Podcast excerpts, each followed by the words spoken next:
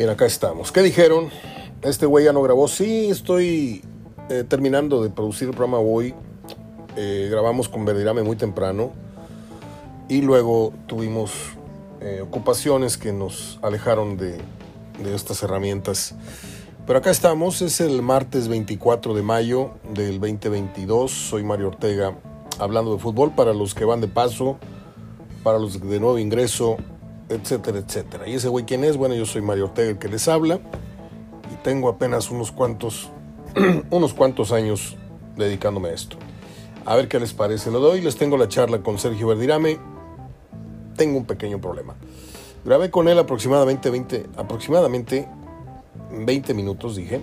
Este, y no sé qué pasó, una, una baja de energía y se cortó la grabación. Me di cuenta, no le dije, para, tenía mucha pena y reinicié la conversación con él con otra pregunta. Entonces, según mis archivos, aquí dice que grabé con Sergio 4.49 y 10.13. O sea, tenemos algo así como 15 minutos. Me comí, me, se perdieron 5. Este, pero sigue siendo bastante, bastante interesante. Si me estás escuchando, Sergio, una disculpa. Eh, estoy consternado viendo la noticia, estoy viendo a Pepe Cárdenas, este, lo veo todas las tardes al, informador, que fuera, va a sonar medio mamilas, pero es ex compañero mío, trabajábamos juntos en, en Imevisión, cuando hacía una cobertura, venía de México, este, Canal 13, Imevisión, etc. Este, y me tocó mucho tiempo, muchas veces este, ofrecerme para llevarlo, traerlo, cuando venían a hacer alguna cobertura, entrevistar a algún político. Yo siempre me apuntaba para decirles, yo puedo ser el, el, guía o, su chofer o el que lo lleve a comer y, una persona que yo este, llegué a apreciar mucho, ya tengo años de no tratar con él. Él salió de, de, lo que era Azteca y de, no sé si alcanzó a ser TV Azteca él, pero llegó a ser Imevisión y ahora está en el grupo Fórmula. Y estaba viendo las noticias y esto terrible que pasó en Texas, muy cerquita de Piedras Negras. Un joven de 17, 18 años, hispano, entró y disparó a una escuela y mató a 16, 15, 15 niños. Y esto es terrible, esto es, esto es, es una pesadilla, es un infierno que estamos viviendo. Es porque, ¿Por qué comento esto si es un programa de fútbol? Usted va a decir, oye, güey, Zapatero, sí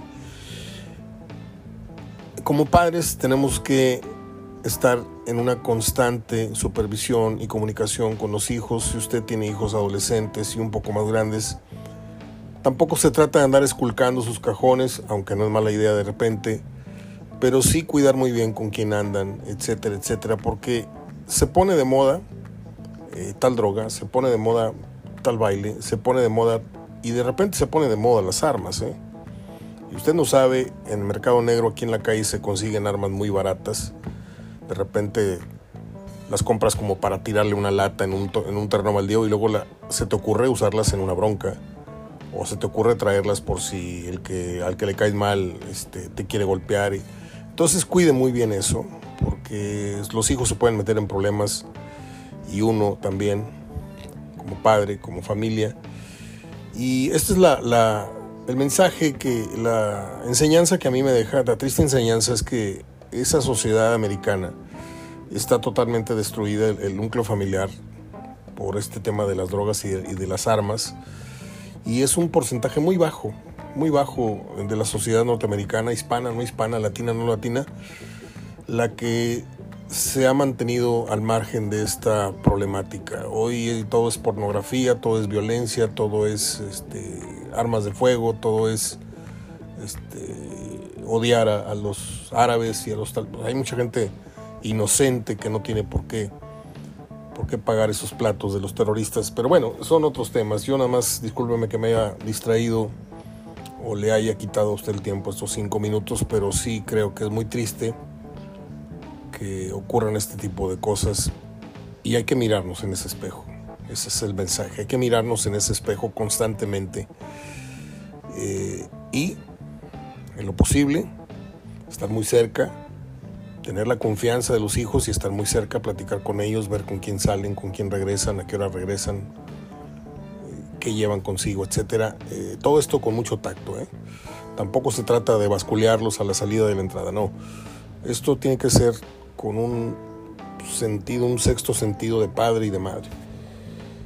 Lo digo con mucho respeto para el que me escuche. Eh, bueno, las efemérides están buenísimas. Les voy a, a platicar de Fernando Soler, uno de los mejores actores que ha tenido el cine mexicano. Don Cruz Trevillo Martínez de la Garza, para los que no sepan quién fue Fernando Soler, que no creo que no lo sepan, este, La oveja negra, no desearás la mujer de tu hijo, etcétera, etcétera.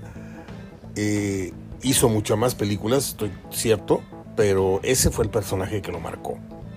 Para mí, Pepe el Toro es Pedro Infante, o pues sí, ¿no? También Pepe el Toro es nosotros los pobres de los ricos, pero este señor junto con sus hermanos, que son una dinastía de grandes actores, eh, sin lugar a dudas, el personaje campirano, norteño, no sé de dónde era, en, la película no sé de qué parte eran. Este, tengo, te digo que son oriundos de Saltillo, nacidos en Saltillo. Y ya más al, final, en la parte que le corresponde a las efemérides, le voy a dar detalles de don Fernando Soler, entre otros personajes que serán eh, mencionados, porque pues hoy también le podría yo decir que cumpleaños el payaso este machista de Andrés García, cumpleaños Priscila Presley, la actriz mexicana Norma Herrera, el actor Alfred Molina, que la hizo de Diego Rivera en la película Frida, si mal no recuerdo. Y por mencionarles algunas, y, y sobre todo, sobre todo hoy cumpleaños un señor que si les digo el nombre no van a saber de quién hablo. Es casi seguro. Pero todos hemos tarareado su canción más eh, emblemática. No sé si dejarle la trivia votando o, o se las digo de una vez. ¿Cómo le hacemos? A lo mejor se los digo al final. Porque no, eso de andar de intrigoso a veces no le caigo muy bien a ciertas gentes. Mire, se va a dejar la pregunta. Hoy cumple años Robert Allen Zimmerman. Músico, escritor, bla, bla, bla. Ganó un Nobel hace poco, pero es más conocido como músico. Bueno, vamos a lo que nos, a lo que nos ocupa. Chivas campeón en la femenil, muy emocionante que estuvo la final. Pachuca tuvo eh, a su alcance el, empate en el global, pero Charlín Corral falla un penal. Y me puse a analizar el cobro y la portera de Chivas en ningún momento infringe el reglamento. Está pisando la raya justo cuando se lanza por el disparo. Y se corona el Guadalajara con una gran ceremonia. Qué desagradable es ver a, a Vergara Junior ahí bajándose al campo a cargar el. Digo, yo, yo convengo, bájate esto equipo, dale un abrazo a las muchachas, apláudeles mientras se coronan. Pero eso de agarrar el trofeo y dar la vuelta olímpica a él con el trofeo, obviamente lo iban a buchear. Primero por ese afán de protagonismo y segundo por el papelón que hicieron las chivas. Este, papelón y no, perdón, retiro lo dicho. Porque la gente está molesta por el manejo que le han dado al primer equipo, el manoseo en los, en los entrenadores, bla, bla, bla y, esas contrataciones bofas que, le ha palomeado a Ricardo Peláez. Pero es otro, otro tema. Eh, ¿A dónde voy con este tema de, o esta, este comentario de, la coronación del Guadalajara? A que una de dos, o ya elevaron el nivel tres o cuatro equipos que venían a la casa de, venían cazando a Tigres y, y a Monterrey, hablo en fútbol femenino, o bajaron su nivel. ¿Por qué? Porque la duda es qué sigue. ¿Volverán a tener hegemonía los dos equipos regimontanos? ¿Volveremos a ver a Tigres o a Rayadas campeonas? ¿Volveremos a ver de nuevo con esa frecuencia las finales regias? ¿O el Atlas? Ahí le va los equipos que yo tengo acá como, como los equipos que vienen a, a amenazar en los próximos dos, tres años la supremacía Hoy por hoy la de Tigres, que tiene cuatro títulos, Monterrey tiene dos, Chivas tiene dos y América uno. Esos son todos los campeonatos que han jugado femeniles. Así están distribuidos los títulos. Pero ya tenemos un rato viendo fútbol femenil. A lo mejor no siempre lo comentamos, hay que decirlo.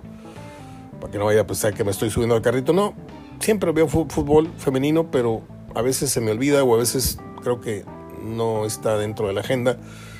Pero vemos, vemos los partidos de Pumas, los del Atlas, los de Cholas, los de esto, lo del otro. Creo que las que vienen apretando fuerte son América, Guadalajara, Pachuca, Tijuana y Atlas. Entonces, vamos a ver si ajustan tuercas en Tigres. Yo no sé, el futuro de Roberto Medina no lo tengo muy claro. Me parece que que ha venido bajando la calidad, aparte se han ido jugadores importantes, que porque el sueldo, que porque ya, no, ya, están grandes, que porque extranjeras, se vienen cuatro extranjeras próximamente por equipo. Fue un éxito, la entrada de ayer fueron 40 mil personas, récord para Guadalajara, este, pero siguen estando muy lejos en, lo que a, ganancias se refiere. La futbolista eh, mujer femenina eh, está ganando muy poco comparado con los ingresos de los futbolistas. Y sin ser mercadólogo, tiene su razón de ser, porque las mujeres no generan eh, el dinero que genera el fútbol masculino, en entradas, en esquinos y todo esto.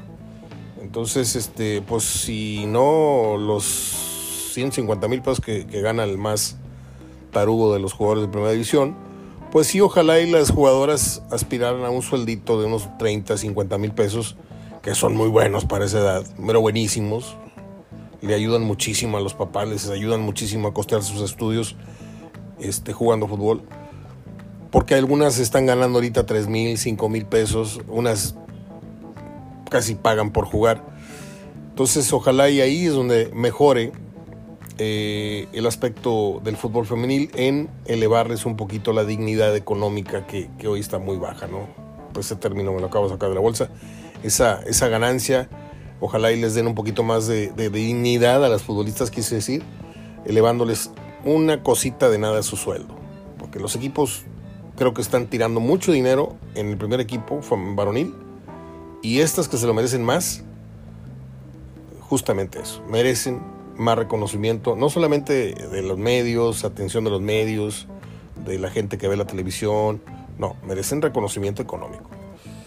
Bueno, eh, vamos con Verdirame. Vamos para allá.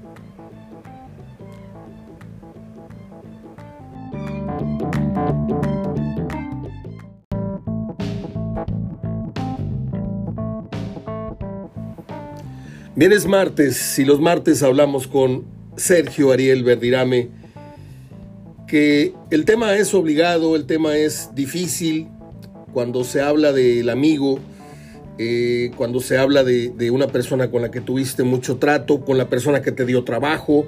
Eh, el periodista debe tener un tacto, como te lo dije hace rato fuera del aire. Y no voy a preguntar nada inapropiado, simplemente voy a preguntar tu opinión del proceder como entrenador, en lo que se equivocó como estratega y, y luego hablaremos del famoso error de la alineación indebida, porque él como la cabeza de la pirámide, la punta de la pirámide, debe ser el máximo responsable. Pero también tú tienes que delegar funciones. Oye, tú, tú acá, tú acá, tú acá, y si en algo me descuido, ahí te encargo, me recuerdes. De eso vamos a hablar más adelante. Sergio, te saludo con mucho gusto. Te saludo con mucho gusto. Ahí está más o menos el, menú y terminamos con lo, de, con lo de Jansen. Adelante, Sergio. No, a ver, de lo que pasó el sábado en el Estadio Tigre a mí se me hace vergonzoso. No le quito eh, culpa a Miguel Herrera, pero creo que es más culpa de la gente que está abajo de él.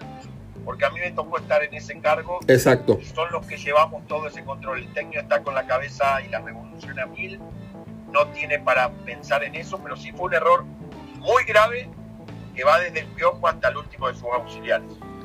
Y en esa pirámide tú tendrías un nombre, digo, ya sabemos que fue el yerno, ¿no? Que firmó la papeleta. No, nombre, creo que todos tienen la misma responsabilidad mientras sean en el puesto de auxiliar, pero el que firma la papeleta dice, dicen que es Escobar. A mí no me consta, pero es lo que están diciendo. Yo lo que sí quiero dejar claro que el error es compartido, el error es muy grave porque alguien se tendría que haber dado cuenta y no tiene que ser gente del Atlas y no tiene que ser el árbitro como escuché por ahí.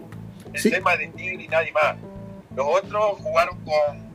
Y aparte se enteraron después del partido. El Atlas se enteró después del partido, los directivos sí estaban enterados antes, pero hicieron bien a la banca y a los jugadores no avisarle hasta que el árbitro. Ok, a mí se me figura, digo, yo tampoco estoy para disculpar al piojo, ¿eh? ojo que me le fui con todo el, sábado en la noche.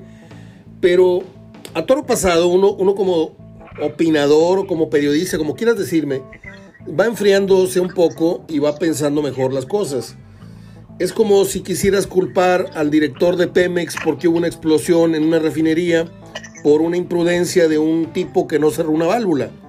Pues sí, Totalmente. el máximo responsable soy yo pero para eso lo tengo a él.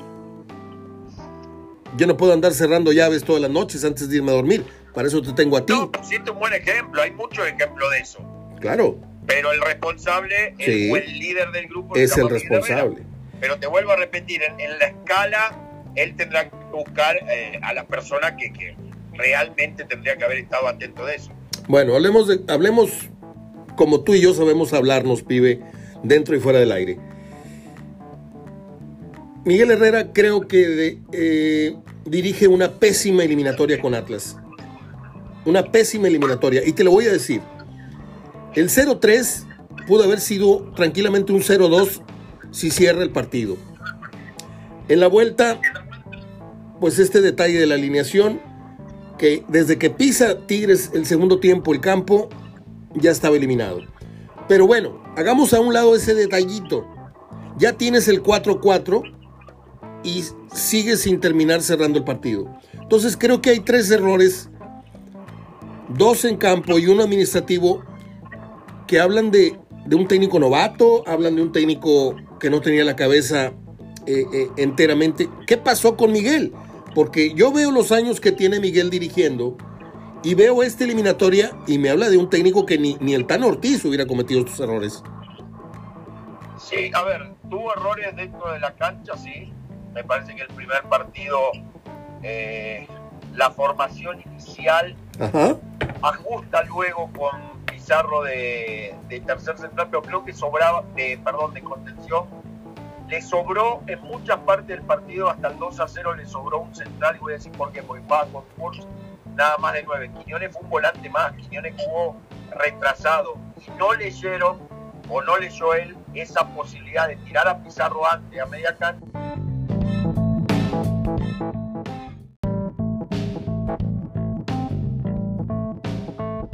Hablemos de, la final. Está puesta la final, Sergio Bedirame.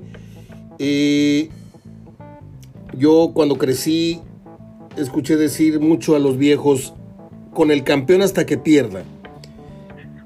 Yo sé que el favorito es por mínima 51, 49, 40, no sé, 50, no sé.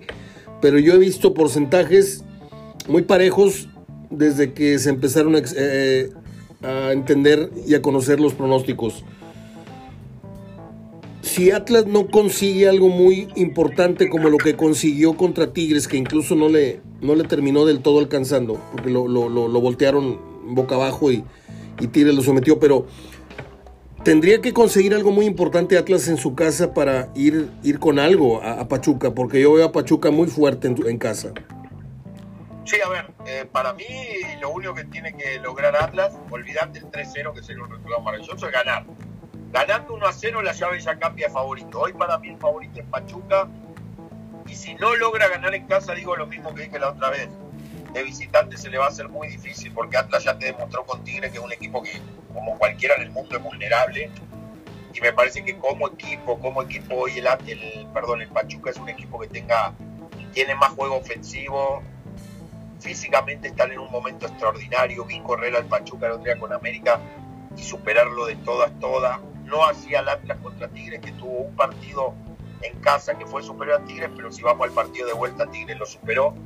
Así que yo creo que va a ser importantísimo para el Atlas el primer partido. Tiene que sacar una ventaja, aunque sea mínima, pero ventaja. Ya sabemos que desaparece la posición en la tabla, pero es muy, muy importante el, que no pierda eh, la posibilidad de ganar el primer partido Atlas y así preocupar a Pachuca que tenga que atacarlo y abrirle espacio para Quiñones que de contra puede ser muy peligroso. ¿Vos conoces a, Almada? ¿Has, platicado con él alguna vez? No, no conozco ni a Almada ni a Coca, sí conozco a, un auxiliar, Marcelo Go, el primer auxiliar, es muy amigo mío el de Atlas, y no, Almada no, pero me gusta mucho la filosofía de Almada. ¿Cuál crees que sea el secreto de Almada? Esa, esa mano dura, pero a la vez eh, esa química que se necesita que es muy difícil de conseguir, porque hay técnicos como Miguel que se pasa de amigo y hay técnicos de mano dura como la Volpe que se pasan y, tienen una barrera hasta cierto punto con ciertos jugadores. Y, este señor se nota que es muy intenso en la cancha, en la banda, pero no sé si le pusiste atención a la entrevista post partido, lo tuvieron ahí en la mesa de, un programa posterior. lo vi, lo vi. Qué tipo tan amable, qué tipo tan con, con, con, con tantas... Agradable y se ve que a la hora de entrenar es un como digo yo, un perro que no eso viene bien. A mí me gusta la gente que es amable en la vida, compañera del jugador, sí. pero que a la hora de entrenar dicen que no perdona nada. nada. En ese mismo programa después a Víctor Guzmán cuando le preguntan y dijo, eh, le dicen, Almada, los entrenamientos de Almada son muy cansados. Y dijo, no me está escuchando, y dijo, sí. Pero ahí demostró que, sí es un tipo que, va al límite de las posibilidades. Ya lo están empezando medio a manosear para un probable eh, relevo con, con, el, Tata, en el entendido que el Tata dirige el Mundial y, podría dejar el puesto. Yo lo veo un poco cansado al Tata y su imagen también un poco cansada. Le deseamos éxito, sí, pero no creo, como hace un año, no creo que continúe un segundo ciclo que me hubiera gustado. Eh, ¿Tú lo ves candidateable o crees que esto es producto de, la moda? Como la moda la trae. Es de los candidatos, sí, para después del Mundial, si el Tata se va. Es de los técnicos que mejor le ha ido en México. Quizá le falta eso del título, pero está muy cerca con, con Pachuca de lograrlo. A mí es de los técnicos que me gusta, porque es un tipo que le da mucha prioridad a la parte ofensiva. Yo tengo semanas diciendo, y, esto no, no, no, no, la gente que me escucha diario no, no me va a dejar mentir. Cuando se, treparon a la, a la, cresta de la ola, iban surfeando en el éxito, alternándose. Yo siempre dije que había mucha diferencia entre Almada y Larcamón. Me parece que Larcamón es una gran promesa, eh, eh, viene en camino un gran técnico, pero está para dirigir, eh, él está para, para conducir, si esto fuera una carrera de autos, está para conducir una, Fórmula Indy, un, un, Volkswagen, un Suro, y este señor Almada está para subirse a un Fórmula 1. ¿sí? Yo... creo que hoy hay diferencia, hoy entre un técnico y otro hay diferencia, creo que sería de los de los candidatos naturales, pero no creo que sea el único. Yo creo, Mario, que, en una si la federación el día de mañana toma la, la decisión de lo de Martino, que ya no siga, obvio que él estaría en una terna. Me parece que es un técnico que ha hecho muy bien las cosas, tanto en Santos como en Pachuca, te repito, se quedó muy cerca de los títulos. Me acuerdo ese Santos que juega muy bien y perdió la liguilla con Monterrey, también lo explicaron. Así que vamos a ver, vamos a ver cómo sigue todo, pero me gusta la final para que el campeón sea Pachuca. Pero mi respeto para lo que ha hecho Atlas este último tiempo. Dos temas y, cerramos. Eh, qué lástima porque yo sigo considerando que, los malos resultados no hacen mal técnico a, un, a una persona. Son simplemente consecuencia de que tu jugador no la metió, falló el penal del título. Y siempre tengo en la cabeza a Romano, desgraciadamente. Lo aprecio mucho, al igual que a la Volpe. Y creo que no tuvieron la suerte que merecían. Y en cambio otros han tenido suerte de más. ¿sí? Eh, qué lástima que, que, que se haya salido de la foto, se haya salido del cuadro, ¿no? Cuando pues este, se va con esta decisión abrupta de irse a dirigir un equipo condenado a muerte de segunda división y luego viene acá y, le va como le va en Toluca, se está rehaciendo. Pero yo, yo sería el primero en aplaudir si al Tata, una vez que se vaya, eh, cede su lugar a, a Ambriz. ¿sí? Pero bueno, no, no, no descartemos Almada. Y termino con eh, tu comentario de, de y esta baraja que se está jugando Bucetich con Jansen, creo que es crucial para, para lo que viene para él junto con los refuerzos. Porque la gente sonrió, aplaudió el regreso de Bucetich, pero como que no está muy de acuerdo con este, este, este llamado a, quedarse por parte del holandés. ¿Tú crees que Bucetich, y conozco la respuesta pero la hago, tenga la capacidad y sepa algo que no sabemos de Jansen como para transformarlo en el de Nigris que llegó a Tigris y convertirlo en el de Nigris figura que se retiró con Monterrey? Mira, primero te contesto la de ti rápido, que te doy toda la, razón a vos. Se alejó mucho del, del, radar. Hoy perdió, perdió adeptos, el fútbol es así, y como bien dijiste lo de Romano, a Rubén le pasó. Y en lo otro, ay, ay, ay. La, verdad, si hace a Janssen un goleador, no digo histórico, pero el goleador del equipo y lo hace funcionar, sería un gran mérito yo no veo que sea el 9 de Monterrey. Yo veo que si Rogelio Funemori está en óptimas condiciones, no dudo o no, tengo por qué dudar de que tendría que ser el titular. Voy a hacer una pregunta bastante estúpida, pero yo he visto muchos delanteros que terminan como centrales y antes pasaron por la contención. Eh, de que el tipo tiene carrocería, tiene motor, tiene. Lo que le falta es aerodinámica, le falta ser el carro ese bonito que está en la marquesina, pero de que tiene potencia, ¿no sería bueno ir pensando, digo, si, si tanto se encariñaron con él y tanto les cuesta venderlo, no irlo transformando en otro jugador que no sea nueve? Mira, este, yo he visto muchos casos en el fútbol, pero no, no sería de parte muy loco decir eso porque no me ha tocado verlo entrenar. Yo viéndolo entrenar, le puedo decir si tiene la capacidad o no. Me acuerdo de Almaguer, ahí tenés un ejemplo, mucho está en el cuerpo técnico de ser nueve, pasó a ser central y como central se fue a Turquía. Pero para yo poderte contestar esa pregunta no tengo que ver entrenar. ¿A qué me refiero? Tengo que ver cómo es los duelos individuales, cómo es en los mano a mano cuando te ponen a competir. Hablo defensivamente. Imagínate que a nosotros nos hacían ejercicio de 9 estar al central, de el central en cara al 9. Entonces, ver cómo él reacciona, si no es tosco, si no es torpe, porque hay movimientos de él que lo veo tosco torpe. Entonces, lo voy a tener en la parte de atrás para que me haga mucha falta. Me gustaría eso, pero digo, en el mundo se han dado muchos casos, eso lo debo decir. ¿Ves correcto, eh, en caso de darse, ves correcto el regreso de Irán Mier? No es el jugador que yo hoy creo que le haga falta a Monterrey, pero Víctor lo conoce Víctor lo tiene que contemplar hoy lo veo más en, la banda de Seguimos con, con, esta cosa romántica, ¿no? Traes a Bucetich, quieres a Mier. no creo que sea necesario. Este, pones a Nico. O sea, siento que Monterrey está apostándole mucho a la nostalgia. Eh, pibe, no cuelgues, te mando un abrazo. Tengo algo que decirte fuera del aire, muy importante. Te mando un abrazote y gracias por, por tanto, ¿eh? Chao.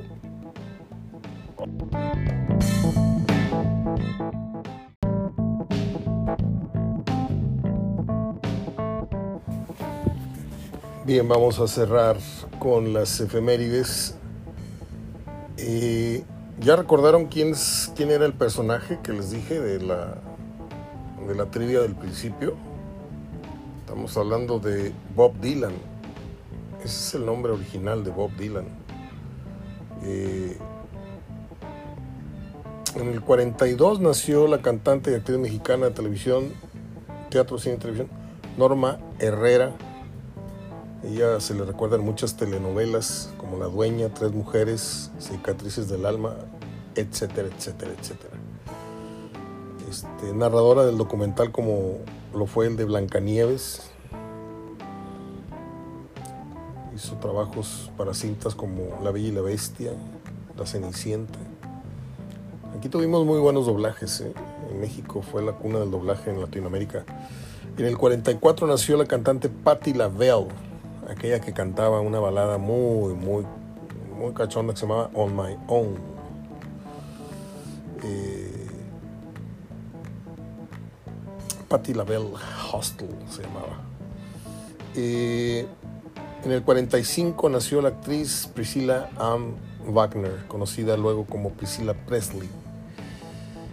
En mayo del 67, el 1 de mayo, se casó con Elvis Presley llamado el famoso rey del rock and roll, con quien procreó a Lisa Marie, que luego se casó con supuestamente con Michael Jackson, en fin.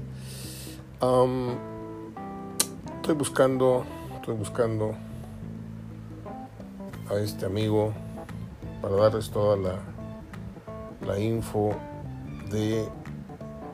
Um, ¿Cómo se llama? Aquí está. En el 41 nació Bob Dylan. Robert Allen Zimmerman, conocido como Bob Dylan, uno de los más importantes compositores del rock, con temas de alto contenido poético y social, logra su primer éxito eh, con aquella canción The Answer, My Friend, is Blowing in the Wind. Este, en el 62 grabó el primero de sus 40, casi 40 discos y tres años después dirige su primera película que no he visto, Renaldo y Clara. Este, Renaldo y Clara, me sonó como aquella de Bernardo y Bianca. Bueno, en, en 2004 presenta su autobiografía Chronicles, volumen 1. Crónicas, volumen 1. Fíjese, Bob Dylan ha ganado premios como el Oscar, Globo de Oro, varios premios, premios Grammy, el premio Pulitzer. Ahí sí, yo creo que se pasaron los amigos del Pulitzer. Ganó el premio Príncipe de Asturias de las Artes, es nombrado comendador de la Orden de Artes y Letras Francesas. No, no, no, está lleno de premios. En 2016 recibió el Premio Nobel de Literatura. Ahí sí, me perdonan, pero no, no la compro esa. En el 41 nació este mamarracho. ¿Y por qué me expreso así de él? Porque es un mamarracho. Usted nada más vea los videos estos que, que circulan ahí, que son virales donde viene el tipo ahí hablando ahí en su mansión al lado de la playa, al pie de la playa. No, es que cuántas mujeres, pues yo creo que me ha costado como con mil, mil quinientas mujeres y no sé qué. Y, los jotitos pues me caen bien, ¿verdad? No me chingaron ni uno. Pero, o sea, es el típico macho mexicano que queremos desterrar de la imagen que nos tienen así en todas partes. A mí la verdad, Andrés García, una sola película, una sola película vi de Andrés García, y eso porque salía Chelelo. ¿eh? Lo fui a ver en Tintorera y lo fui a ver al cine Monterrey. Estaba yo muy chavo. Es lo único que he visto de Andrés García.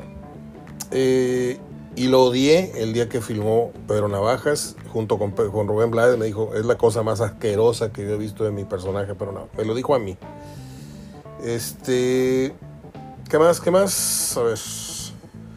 Ya hablamos de Patti LaBelle, de Priscilla Presley, Alfred Molina, actor británico, nace en el 53, debuta con la Royal Shakespeare Company, en una obra que no viene al caso decirles cómo se llamó, porque está larguísimo el nombre. Eh, en el cine inició con Indiana Jones, y Los Cazadores del Arca Perdida y coprotagoniza la película Frida. También actúa en Spider-Man como Octopus. Dobla la voz de Rango. Está muy divertida esa película de dibujos animados. Una lagartija. Y también aparece doblando en Monsters Inc. Monsters University. También está muy divertida. En el 60 nació una mujer hermosísima en Inglaterra, Christine Scott Thomas. ¿Se acuerdan ustedes de cuatro bodas y un funeral? Aquella mujer de pelo corto que le declara su amor en una fiesta. Eran los mejores amigos, ¿no? Y le dice, oye, ¿tú por qué nunca te casaste? No sé qué. dice, siempre estuve enamorada de ti. Esa, esa escena está buenísima. Bueno, ella luego hizo una película con Harrison Ford, en donde ella es la viuda y Harrison Ford es el viudo y resulta ser que se conocen en la investigación de cómo fue que se cayó el avión y resulta ser de que eran compañeros de asiento. El esposo de ella y la esposa de él tenían una aventura y ahí se enteran durante los sepelios y todo y luego terminan siendo pareja. No, está buenísima, buenísima la película. Este Christine eh, Scott Thomas, un rostro en verdad muy muy el pianista, bueno, no, God Fleischer, no creo que lo conozcan. Mm, los Beatles en el 64 eh, colocaron el tema Love Me Do en el número uno de Billboard. La canción fue escrita por John Lennon y Paul Mascarnes. John Lennon y Paul McCartney ¿Cómo, ¿Cómo surgen cada vez con más fuerza las versiones de que McCartney murió y fue sustituido? ¿No han leído eso? A mí me llega mucha, mucha este, literatura de ese, de ese tema y casi no lo comento acá. Este, en el, en el 6-5 nació un actor muy interesante, se llama John C. Riley. Debutó en Corazones de Hierro en el 89 y es nominado al Oscar por su papel en Chicago, en la, en la película esta musical Chicago, y al Grammy por la canción Walk Hard, que escribe y graba para la cinta Walk Hard, The Drew Cox Story. También actuó en Pandillas de Nueva York, Magnolia Con, La Isla de la Calavera, no sé qué, El Aviador, y dobla la voz para la, película Sing. Pero este amigo tiene una película con este, Diego Luna, que es, el, es la versión gringa de Nueve Reinas. Nueve Reinas es una película extraordinaria, así se los digo, exagerándolo, o sin exagerar, quiero decir. Es una película argentina de Ricardo Darín, de, de un tipo que vive en las calles robando, es carterista, asalta negocios, pero con una elegancia, sin ningún revólver, sin ninguna violencia. Es un, ilusionista, ¿no? Ya cuando acordaste ya te voló el anillo, la cartera, el reloj. Y estos, como hicieron como el secreto de sus ojos, que la destazaron cuando la llevaron a la pantalla gringa con Julia Roberts, hicieron esta de, de Ricardo Darín, Nueve Reinas, y la hacen con John C. Riley, y con Diego Luna. Y yo me quería vomitar en el cine cuando vi que no la vi venir, porque yo no veo cortos, yo nada más leo ciertas reseñas, ciertas este, recomendaciones de ciertos críticos, pero no me gusta ir ya con muchas escenas ya quemadas, porque las escenas te muestran los highlights, lo, lo más importante, y te matan la emoción en el cine. Entonces fui en frío y me doy, cuánto, me doy dando cuenta que es la misma historia que en Nueve Reinas. No, no, no, no, no. Pero el actor es muy bueno. John C. Riley, mis respetos para él. Eh, ¿Quién más? Abandona el músico Peter Green, la banda Fleetwood Mac. Eh, era guitarrista de ese grupo. Para los amantes de, ese, de esa agrupación, en donde Stevie Nicks era el amor platónico de uno de mis mejores amigos. En el 74, esta, esta le pegó muy fuerte a mi papá. Murió el pianista, arreglista y compositor estadounidense de jazz Edward Kennedy Ellington, famoso, se le conoció mundialmente como Duke Ellington, o Duke. Debutó a los 17 años en 1922, formó parte de Washington's, algo así, una orquesta que se llamó Washingtonians. Eh, por ahí mi papá dejó algunos CDs con la música de Duke Ellington. Y yo creo que es todo porque hoy está bastante nutrida la baraja de las efemérides.